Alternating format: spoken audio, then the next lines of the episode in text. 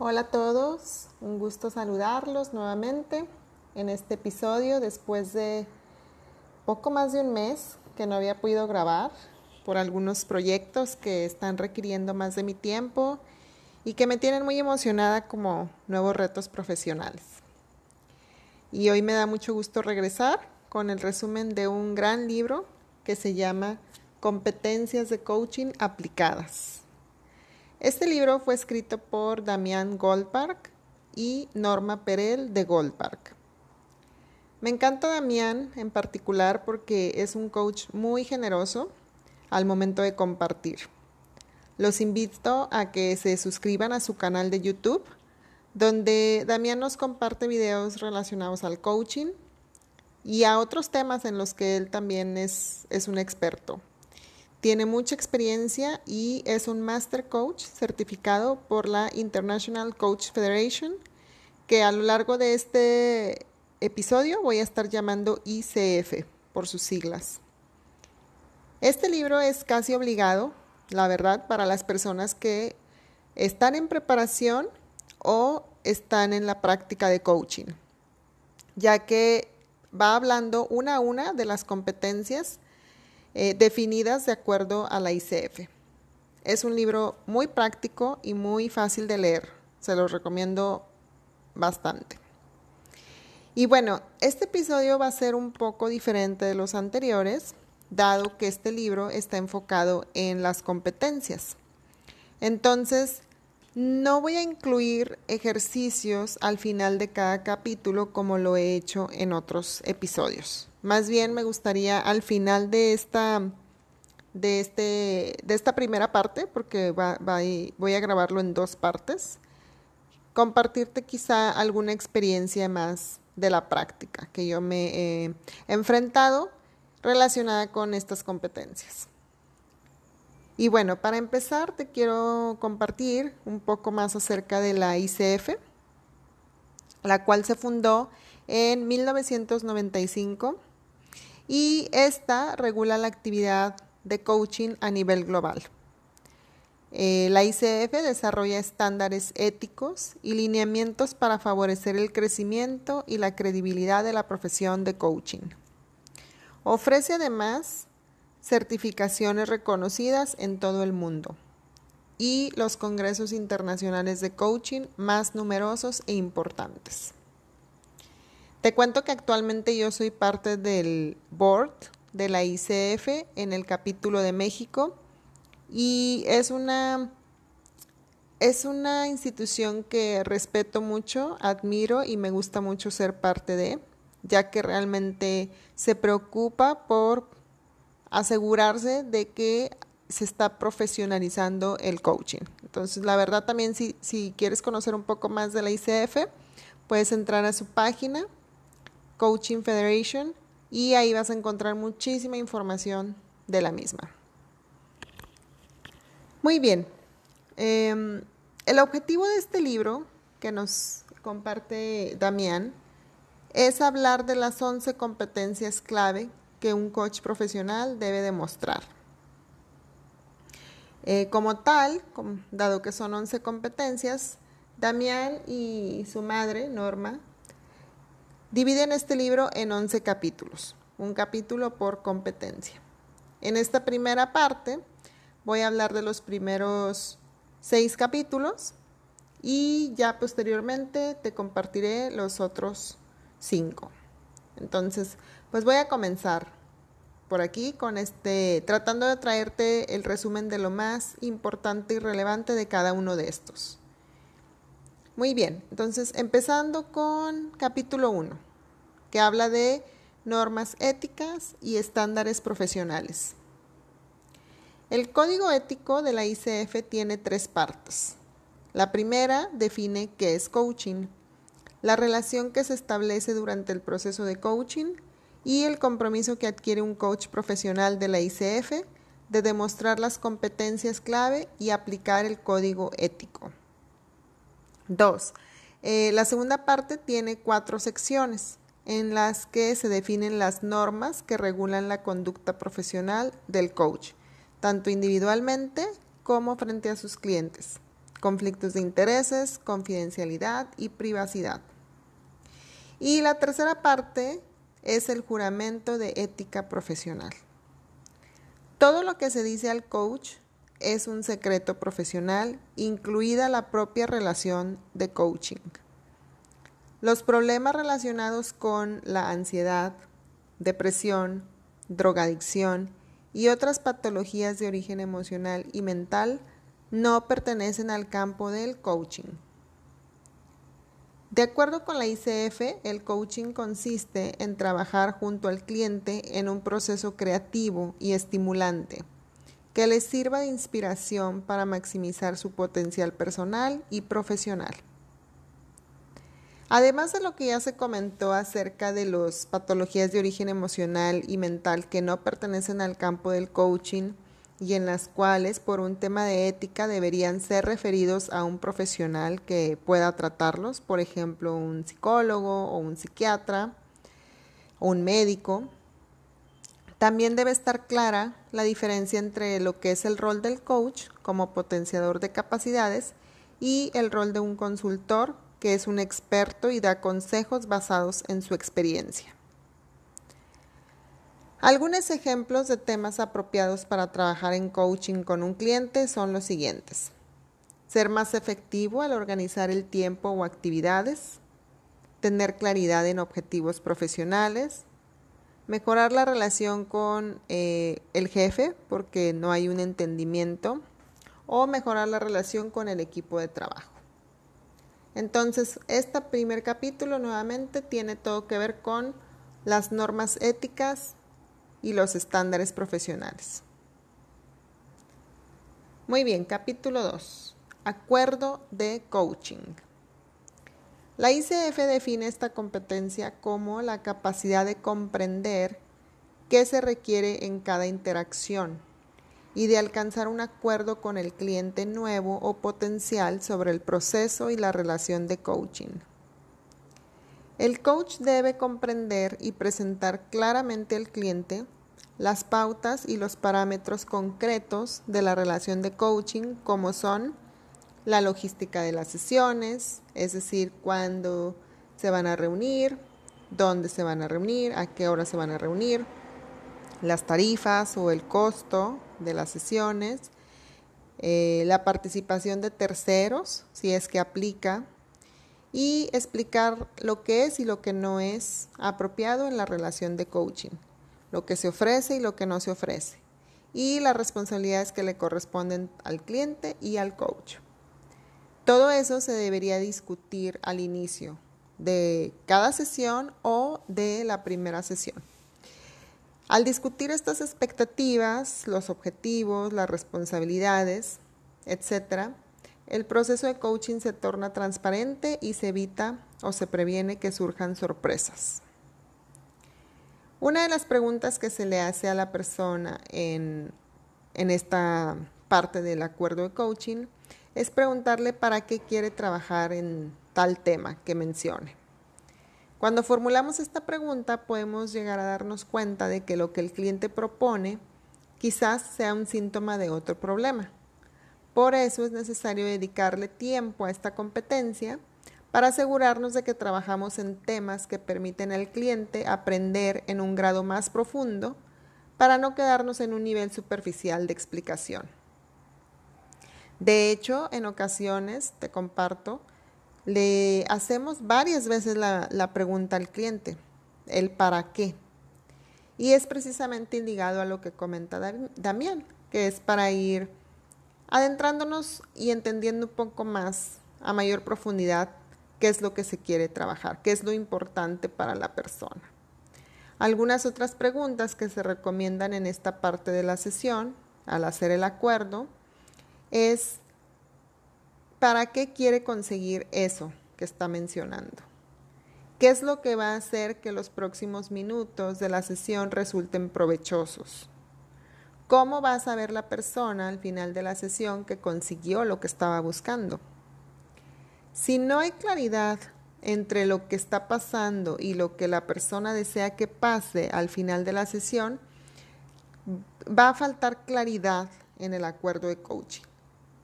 Y pues claramente si no sabemos a dónde vamos, no sabemos realmente si ya llegamos ahí o no. Entonces, en resumen, en el acuerdo de coaching es muy importante que el coach pueda articular en sus propias palabras lo que comprendió de lo que quiere conseguir el cliente. Ahora, a veces el cliente expresa muchas ideas, trae muchas cosas en mente y empieza a comentarte todo. Y es muy importante poder ayudar a sintetizar y especificar y priorizar en ocasiones para tener claro el foco de la sesión y cómo se va a medir el logro. Es muy importante escuchar y, eh, lo que el cliente dice y lo que no dice al momento de hacer el acuerdo para poder dirigir la conversación hacia, hacia la siguiente fase de exploración. Capítulo 3. Confianza e intimidad con el cliente. La ICF define esta competencia como la capacidad para crear un entorno seguro y de apoyo que genere confianza y respeto mutuos durante todo el proceso. Sostiene que el coach demuestra esta competencia si muestra un interés genuino por el bienestar y el futuro del cliente, demuestra permanentemente integridad personal, honestidad y sinceridad, establece acuerdos claros y cumple con lo pactado, demuestra respeto por las ideas, el estilo de aprendizaje y la forma de ser del cliente. Presta apoyo permanente y promueve nuevos comportamientos y acciones, incluidos los que conllevan riesgos y el miedo al fracaso. Y pide permiso para explorar en áreas nuevas y sensibles. En las situaciones de coaching, muchas veces el problema reside en que fallamos al reconocer si hay o no confianza. A veces creemos que el cliente se ha abierto con nosotros y solamente está contándonos una parte de la historia. O a veces asumimos que el cliente confía en nosotros y en realidad no está pasando. Cuando la confianza no se genera por temas o variables que van más allá del control del coach, es importante que éste decida si va a seguir trabajando con la persona o no.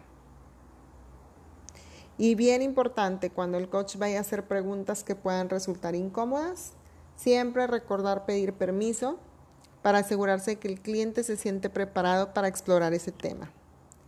Te comparto que ese es una, uno de los temas más comunes que sucede en, en las sesiones de coaching al inicio, que encuentras algo o crees haber encontrado algo y a veces nos adelantamos a decírselo al cliente pero sin preguntar y casi ya como una afirmación de lo que estamos observando.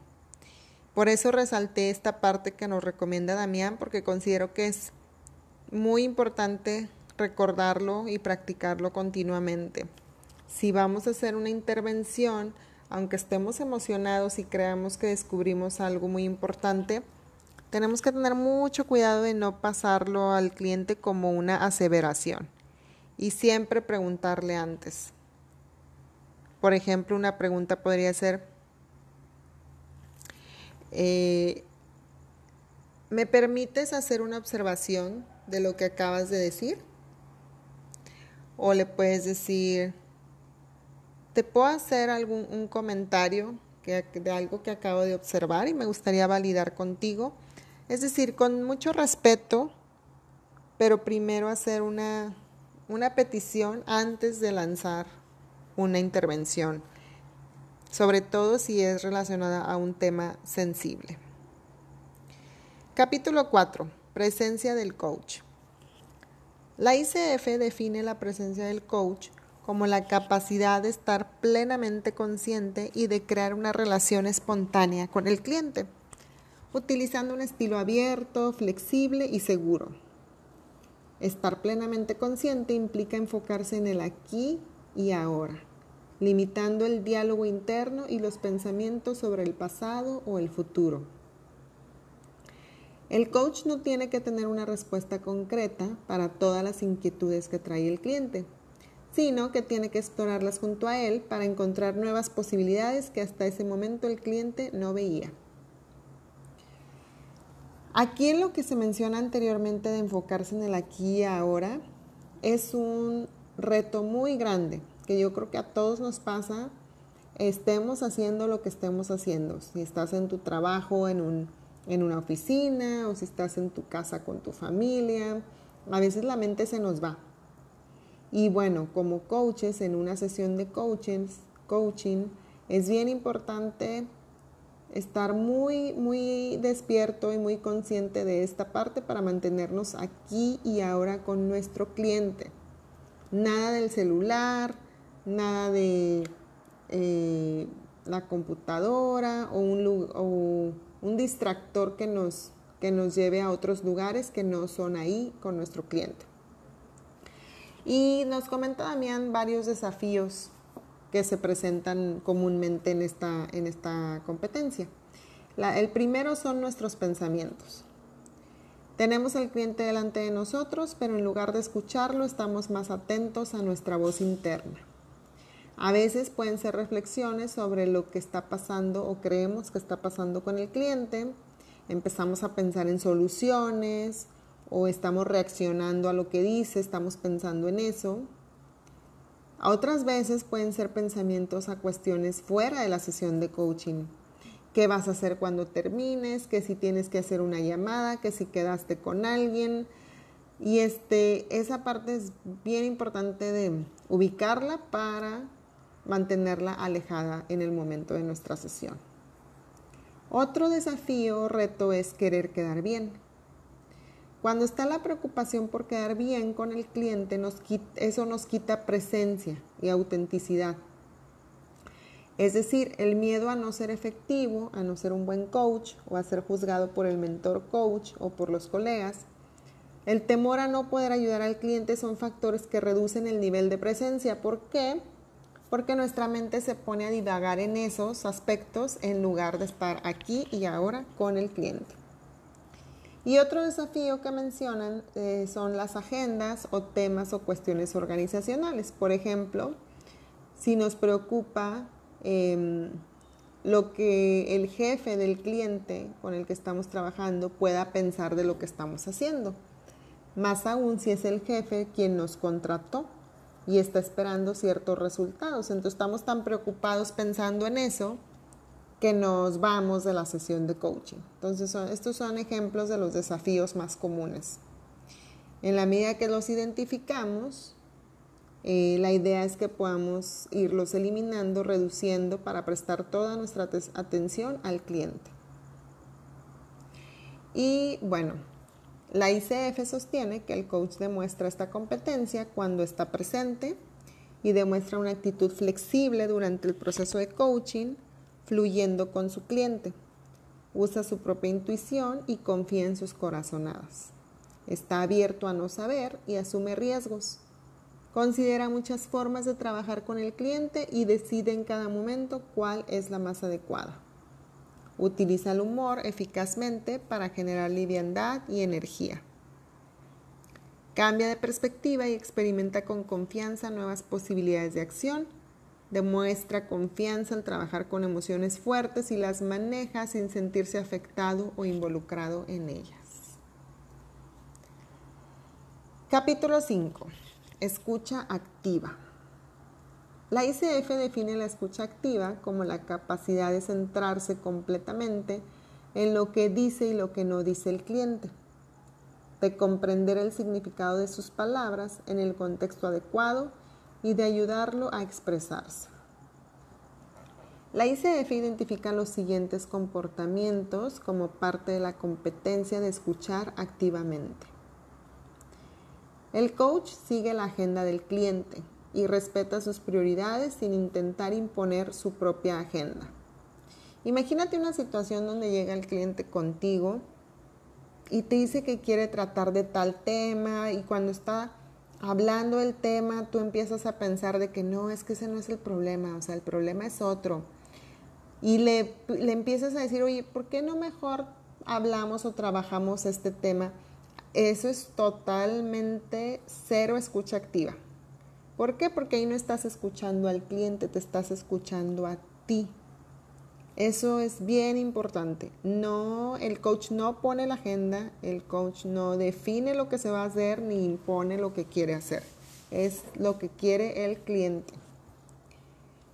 Eh, otro comportamiento sería escuchar las preocupaciones, objetivos, valores y creencias del cliente con relación a lo que es y lo que no es posible distinguir entre las palabras, el tono de voz y el lenguaje corporal y a veces le tienes que hacer notar al cliente esas diferencias. Pero solo se las puedes hacer notar si estás activamente escuchando lo que dice y lo que no dice. Resumir, parafrasear, reiterar y reflejar lo que el cliente ha dicho para asegurar la claridad y la comprensión es otro comportamiento de la escucha activa. Integra y construye sobre las ideas y sugerencias del cliente. Comprende la esencia de lo que el cliente quiere expresar y lo ayuda a lograrlo evitando historias largas y descriptivas. Permite al cliente despejar la situación sin establecer juicios ni apegos para que pueda dar los próximos pasos. Todo esto son comportamientos que reflejan que estamos escuchando activamente a nuestro cliente. Capítulo 6 y último de esta primera parte. Preguntas poderosas. La ICF define esta competencia como la capacidad de hacer preguntas que revelan la información necesaria con el fin de obtener el máximo beneficio para la relación de coaching y para el cliente. La ICF sostiene que un coach demuestra esta competencia cuando exhibe los siguientes comportamientos. Hace preguntas que reflejan la escucha activa y la comprensión del punto de vista del cliente. Hace preguntas que llevan al descubrimiento, al darse cuenta, al compromiso o a la acción. Por ejemplo, aquellas que desafían las premisas o creencias del cliente. Hace preguntas abiertas que crean mayor claridad, posibilidades o nuevos aprendizajes. Hace preguntas que permiten al cliente avanzar hacia su objetivo en lugar de pedirle que se justifique o que mire hacia atrás. Una pregunta poderosa es una de las herramientas más importantes que tenemos como coaches, si no es que la más importante para producir una transformación y nuevas posibilidades en la vida de nuestros clientes. Para que sean poderosas, las preguntas tienen que ser claras, concisas, ir al punto y deben ser hechas una a la vez. Esto es bien importante porque también al inicio de la práctica de coaching, que empiezas a, experimentar con estas preguntas de acuerdo a lo que está tu cliente diciendo, a veces piensas en una, dos, tres preguntas y se las quieres hacer todas al cliente a la vez, porque no quieres que se te olviden, no quieres que se te vayan, y otra vez ahí no estás pensando en el cliente, estás pensando en ti. Entonces, nuevamente recordar es una pregunta a la vez y darle espacio al cliente a que te conteste. A veces queremos hablar demasiado rápido porque creemos que no nos entendió, entonces ni nos ha dicho nada el cliente y ya le estamos repitiendo la pregunta o se la estamos cambiando de formato para que nos entienda mejor y todavía ni nos contesta.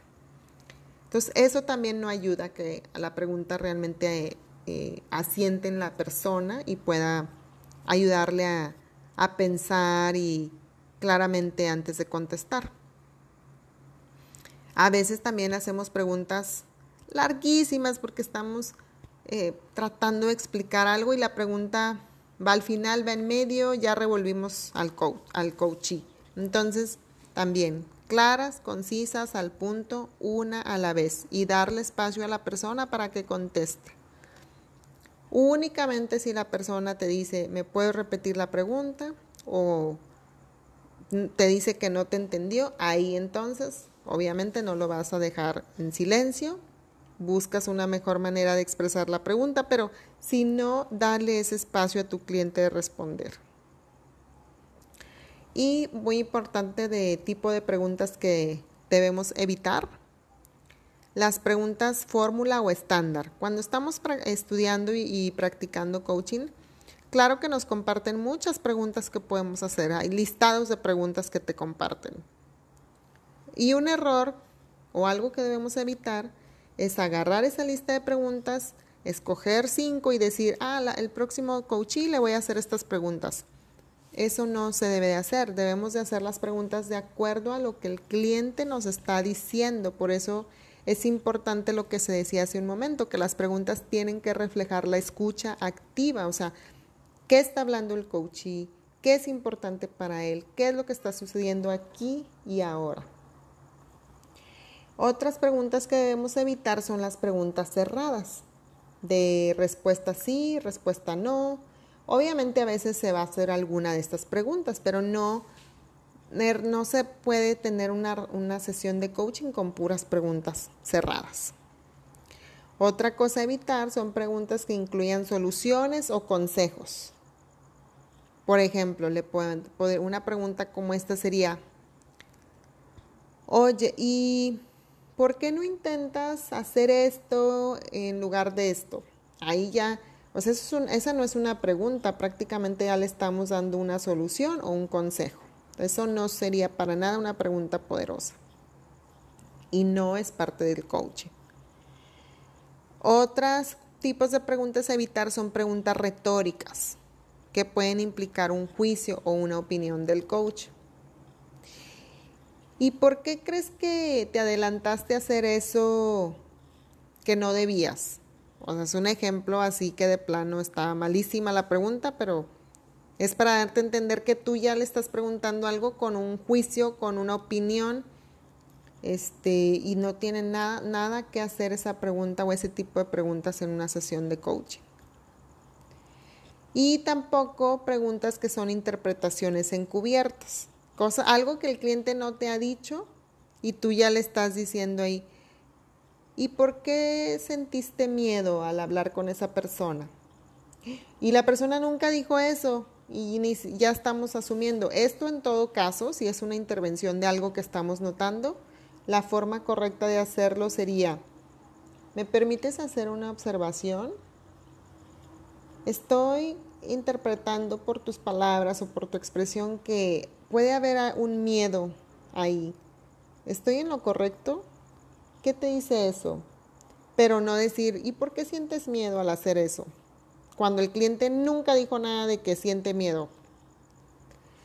Eso también hay que evitarlo.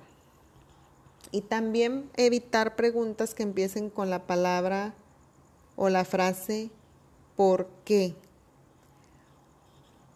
Esta es bien delicada porque a veces sí se nos salen esas preguntas, pero también depende mucho el tono que estamos usando. Hay que tener cuidado porque pueden poner al cliente a la defensiva. Entonces, mucho cuidado cuando usamos una pregunta que empiece por qué. Recomendable más bien usar el para qué, no el por qué.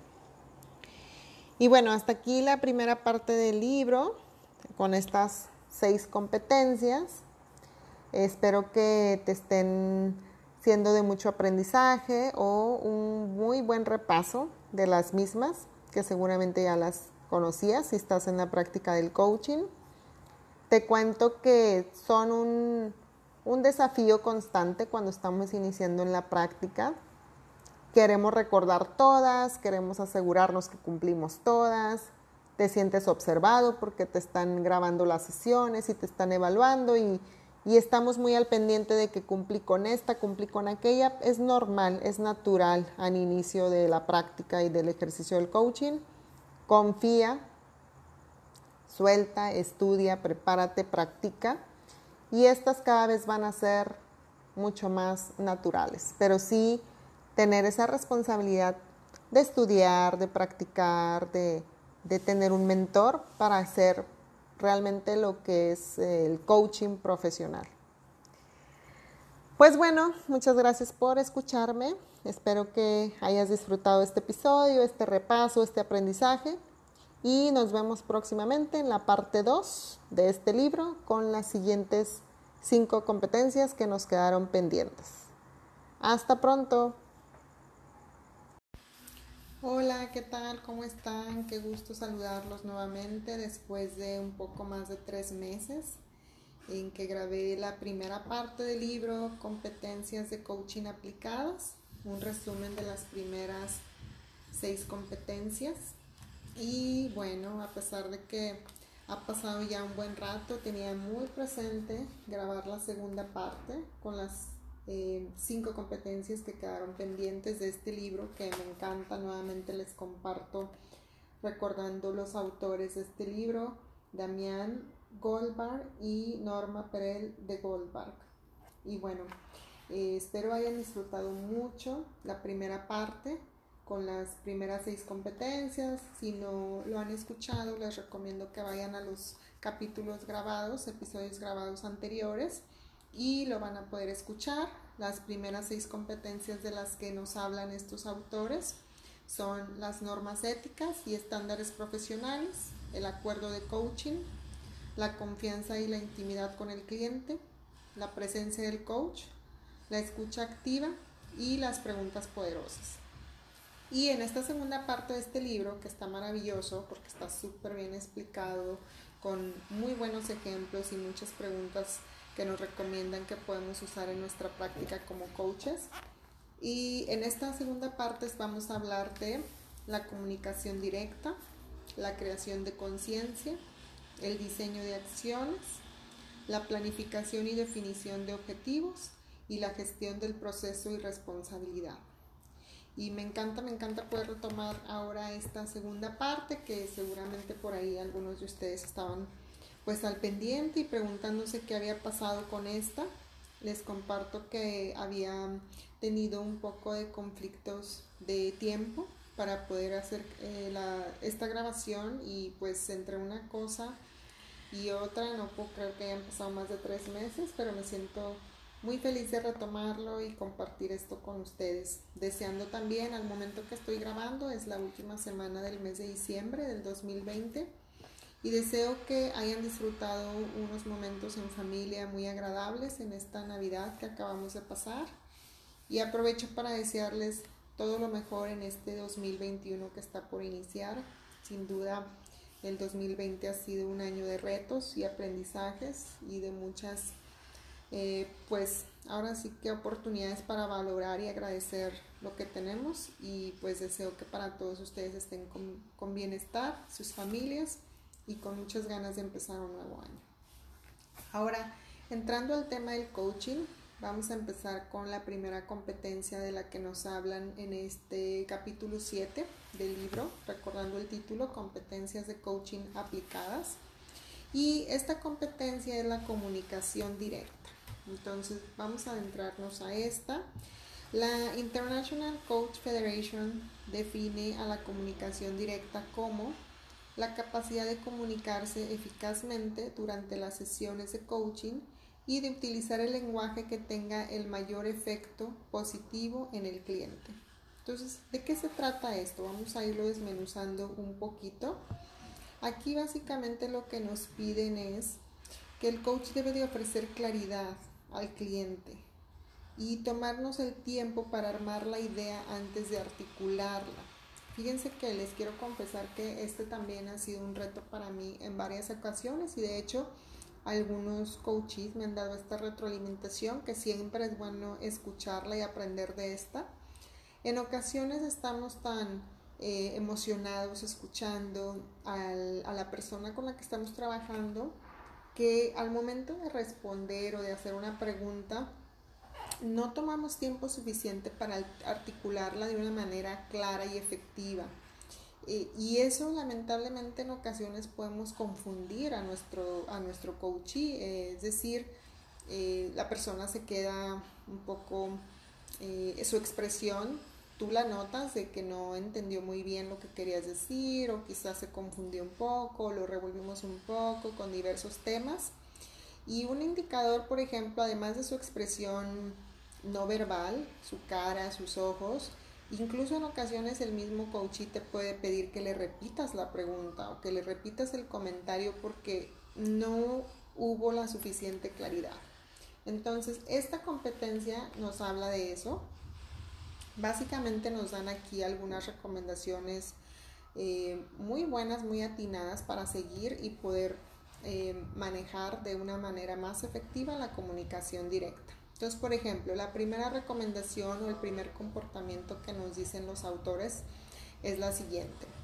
Reformula y articula las ideas para ayudar al cliente a comprender desde otro punto de vista lo que quiere o lo que no tiene claro. Entonces, básicamente es eh, sintetizar lo que le queremos presentar al cliente de manera que lo ayude a ser un mejor observador de la situación. No queremos darle demasiada información que lejos de eh, ayudarlo a llegar a un punto lo va a confundir o lo va a desviar a, otros temas.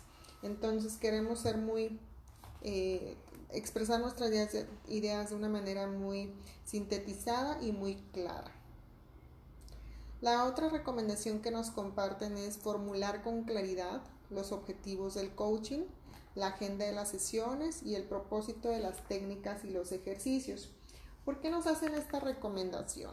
Muchas veces cuando estamos en nuestras certificaciones eh, de coaching, aprendemos diversas técnicas, diversos ejercicios y los practicamos en las sesiones y después queremos aplicarlos todos en una sesión con un coaching.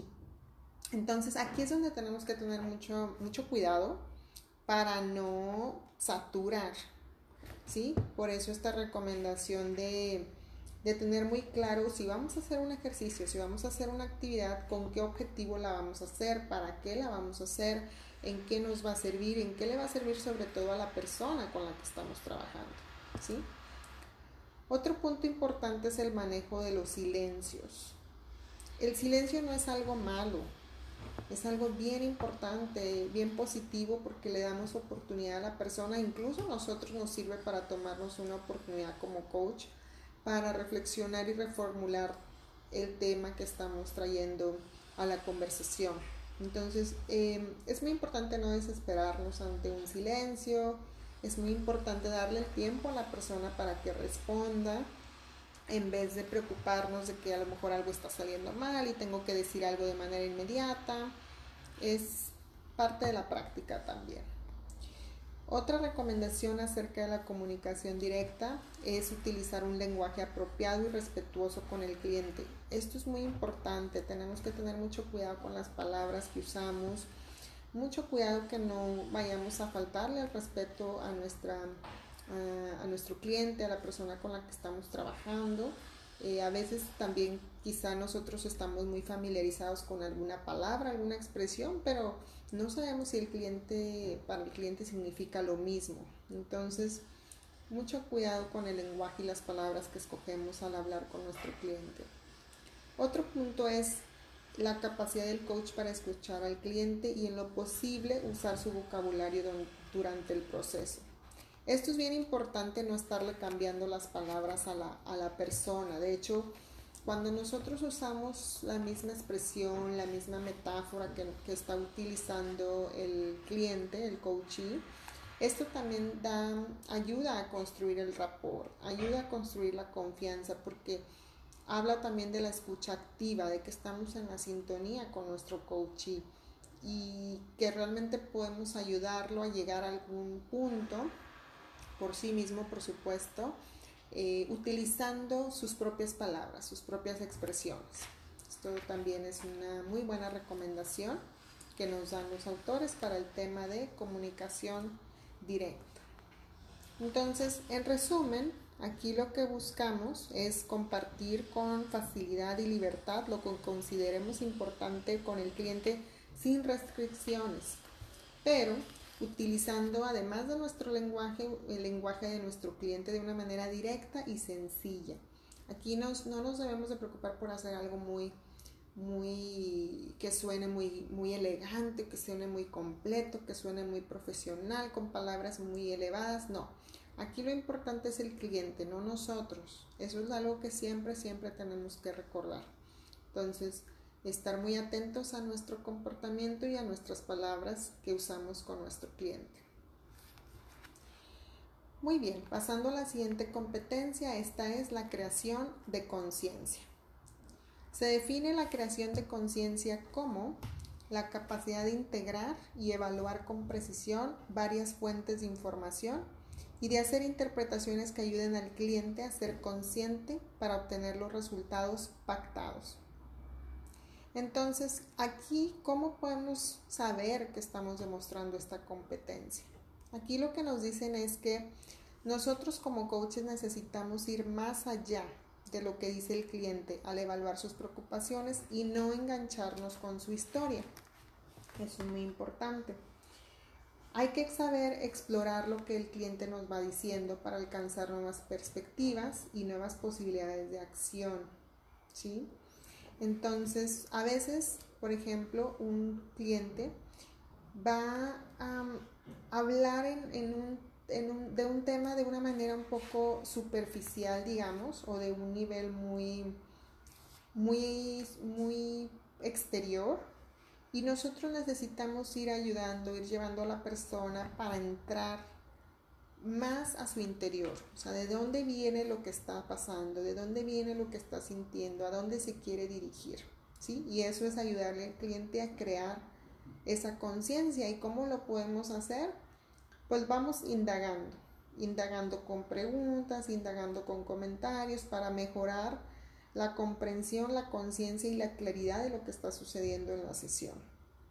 También esta competencia habla de nuestra capacidad de identificar las preocupaciones del cliente, sus formas habituales de percibirse a sí mismo y de percibir el mundo, la diferencia entre los hechos e interpretaciones, discrepancia entre sus pensamientos, sentimientos y acciones. Cuando nosotros vamos notando esto en un cliente, de que dice una cosa pero hace otra, eh, ya sea verbalmente de una forma, no verbalmente de otra forma, o nos platica una cosa y después nos cuenta una acción que va contraria, nosotros necesitamos hacer intervenciones que ayuden al cliente a darse cuenta de que algo está pasando hay que ayudarlo a ser ese observador de sí mismo para crear conciencia de esas discrepancias y comprender, comprenderse mejor a sí mismo. ¿Sí? Entonces, bueno, eso es muy importante en relación a esta competencia. Y bueno, déjenme ver aquí qué más les puedo comentar. Otro punto importante de esta competencia que creo que, que nos sirve mucho es cuando detectamos esa diferencia, hay que pedirle al, cliente que nos pueda ayudar a hacer esa distinción. Es decir, que esa misma persona, la misma persona con la que estamos trabajando pueda articular eh, de dónde vienen esas diferencias y que no seamos nosotros nada más como coaches los que le digamos, oye, esto se contrapone o se contradice, sino más bien invitarlo a que la persona lo, lo diga por sí misma, ¿sí? Entonces, por ejemplo, podemos hacer una una intervención simplemente diciendo, oye, eh, escucho que me haces este comentario, sin embargo, observo esta expresión o este movimiento, pues hablarme más al respecto o qué opinas al respecto.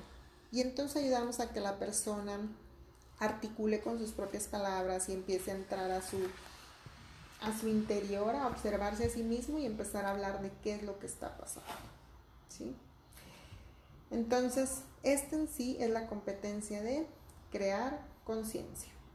Muy bien. Esta competencia es una competencia, pudiéramos decir, de las más complejas, pero no porque sea difícil en sí, sino pues porque involucra muchas otras. Involucra, todas se interconectan, pero en esta competencia estamos hablando definitivamente de que tiene que haber esa confianza con el cliente, que es una de las competencias. Tenemos que estar presentes, tenemos que hacer esa escucha activa, tenemos que practicar esas preguntas poderosas de una manera clara y directa como en la competencia anterior. Entonces todo eso, todas esas competencias anteriores eh, culminan en que podamos eh, practicar o manejar esta competencia más elevada. La llamo más elevada porque es una combinación de muchas otras, es la forma en que yo lo veo, que es ayudar al cliente a crear conciencia. La siguiente competencia es el diseño de acciones. Esta es definida como la capacidad de crear oportunidades de aprendizaje con el cliente durante el coaching, así como en situaciones de vida y trabajo, y de emprender nuevas acciones que conduzcan de la forma más eficaz a los resultados pactados.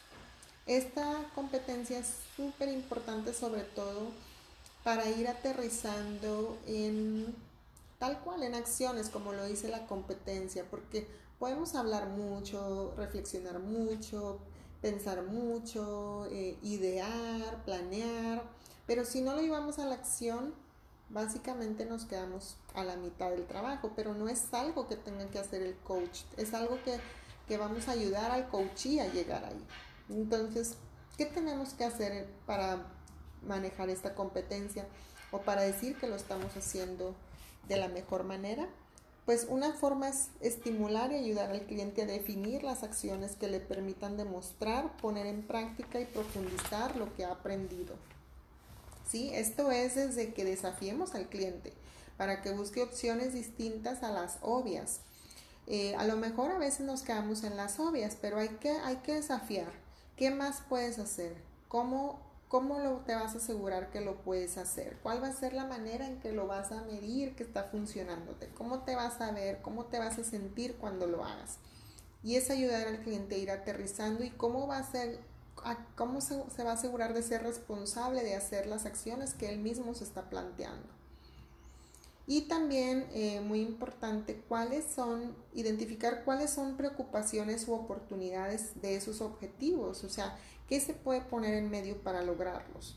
Y no nada más como para decir, ah, no, este va a ser difícil o no se va a poder, al contrario, sino para decir, ¿y qué vas a poder hacer al respecto? ¿O qué harás al respecto? Básicamente va de la mano con el diseño de las acciones, pero es bien importante identificar esos potenciales obstáculos así como potenciales herramientas o cosas que tenemos a favor para que se puedan lograr como cliente.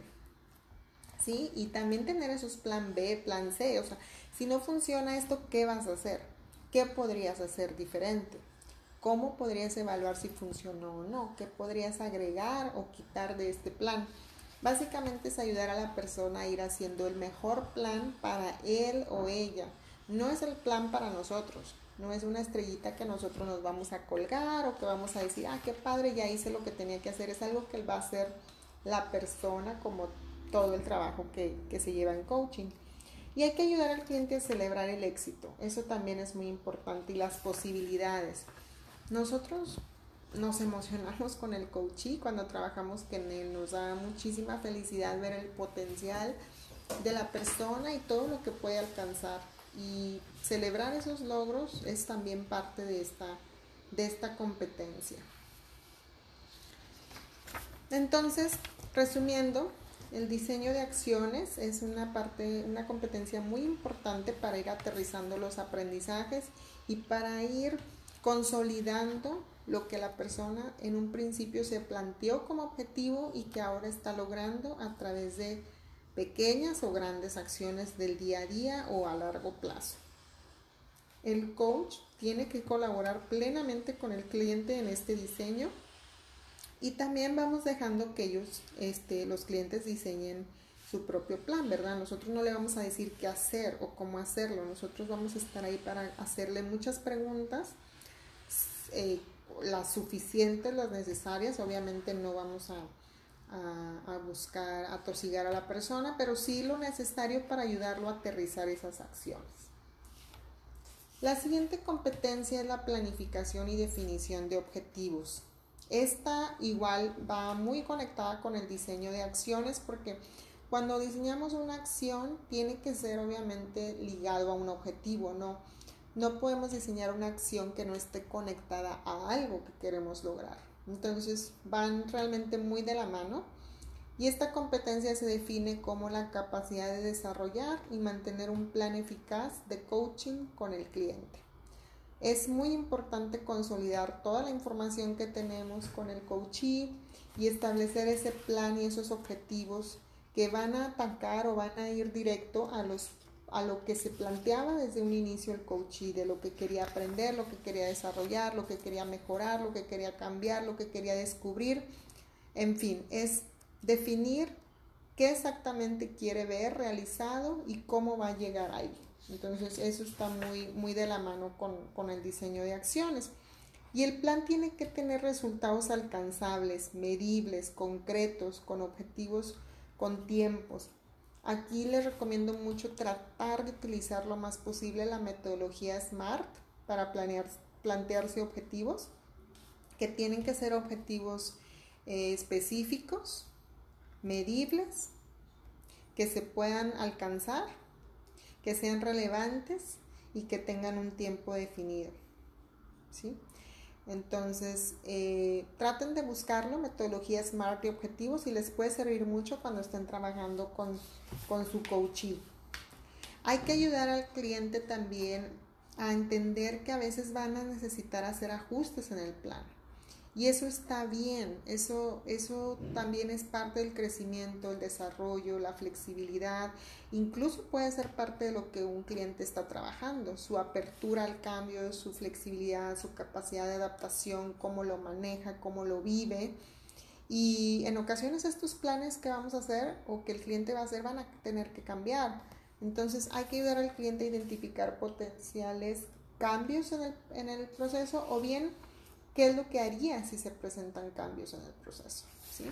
Y otra vez, celebrar los avances, celebrar los éxitos y reconocerlo a nuestro cliente, sus avances.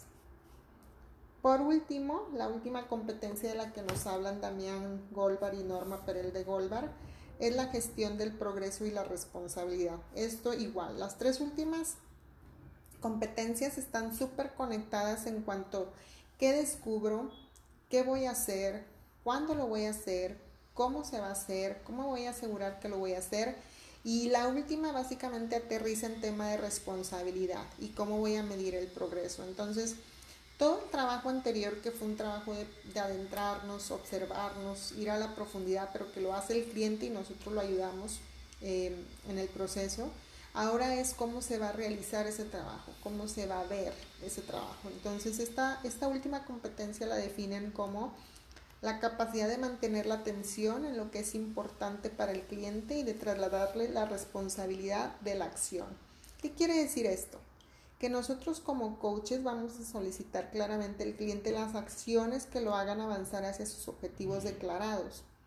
Incluso Muchas veces cerramos una sesión de coaching o la vamos cerrando en este punto de que, bueno, ¿qué vas a, qué vas a hacer para la siguiente sesión? O incluso podemos ser más directivos de que, bueno, ¿qué es lo que vas a, buscar cumplir en este tiempo? ¿O vas eh, de lo que me comentaste? ¿Cuál es tu plan? O sea, vamos llevando a la persona a que diga qué va a hacer, cuándo lo va a hacer, cómo lo va a hacer y hacemos una responsabilidad de que en la siguiente sesión nos va a hablar de eso. También hacemos ese seguimiento con el cliente. Empezamos una sesión, claro que el cliente define la agenda, claro que nos preparamos para eso y claro que vamos yendo hacia donde el cliente quiere ir. Sin embargo, no vamos a de plano ignorar lo que se planteó el cliente en la sesión anterior. Necesitamos buscar un tiempo un momento adecuado para hacer ese seguimiento al cliente y decirle cómo vas, cuéntame el objetivo que te planteaste, en la, sesión anterior comentaste que ibas a hacer esto, cómo te fue, me quieres hablar de eso. Obviamente no vamos a usar el tiempo para regañar al cliente y decirle por qué no lo hiciste y qué mal y no cumples. No, no, no. Hay que encontrar la forma mejor de trabajar con el cliente. ¿Qué pasó? Y qué puede ser lo que se esté poniendo en medio a nivel individual o del ambiente para que se logren o, no se logren las cosas. Y reconocer, por supuesto, al cliente de lo que ha hecho. Entonces, muy importante dar ese seguimiento, muy importante ir articulando verbalmente e incluso hasta por escrito los compromisos. Y bueno, esto es todo de las competencias, las 11 competencias de las que nos hablaron en este gran libro, buenísimo libro, de verdad, adquiéranlo. Les va a servir muchísimo si están estudiando para ser coaches o bien si están practicando el coaching. Créanme que es un libro que tiene demasiadas recomendaciones, ideas, prácticas, ejemplos. Se los recomiendo muchísimo. Y bueno, aunque no sean coaches o aunque no estén estudiando, creo que todas estas competencias nos pueden servir a nivel incluso laboral o con nuestras amistades y familias, porque son competencias, yo las eh, pienso también como de relacionarnos con otras personas. Para aquellos que son padres, pues es un trabajo que ustedes pueden aplicar con sus hijos, para aquellos que somos eh, o trabajamos en algo de docencia, también las podemos aplicar con nuestros estudiantes. Para mm, coaches, por supuesto, ni hablar. Eh, en el plano laboral, siempre vamos a conectarnos con otras personas y si tienes personas que te reportan, que trabajan contigo, que, tú eres su, jefa o su jefe directo, creo que todas esas competencias te pueden servir, familiarizarte con ellas, seguirlas aplicando con tu equipo de trabajo y por supuesto de manera individual. Entonces, pues deseo que hayan disfrutado mucho esta segunda parte. Me da gusto que, que pude entrar antes de que terminara el 2020 a compartirles un poco de esto. Les recuerdo que es un tema de práctica, que es un tema de aprendizaje constante y que con el tiempo es, con el, es como vamos logrando ser más expertos en el dominio de estas competencias. Así que échenle muchísimas ganas, practiquen, eh, estudien y les deseo lo mejor de lo mejor para este año que está próximo a iniciar. Nos vemos muy pronto. Ya tengo por ahí pensado los siguientes dos libros de los que les quiero compartir un resumen y comentarios y espero que los disfruten mucho. Un abrazo a todos, gracias por escucharme, nos vemos pronto.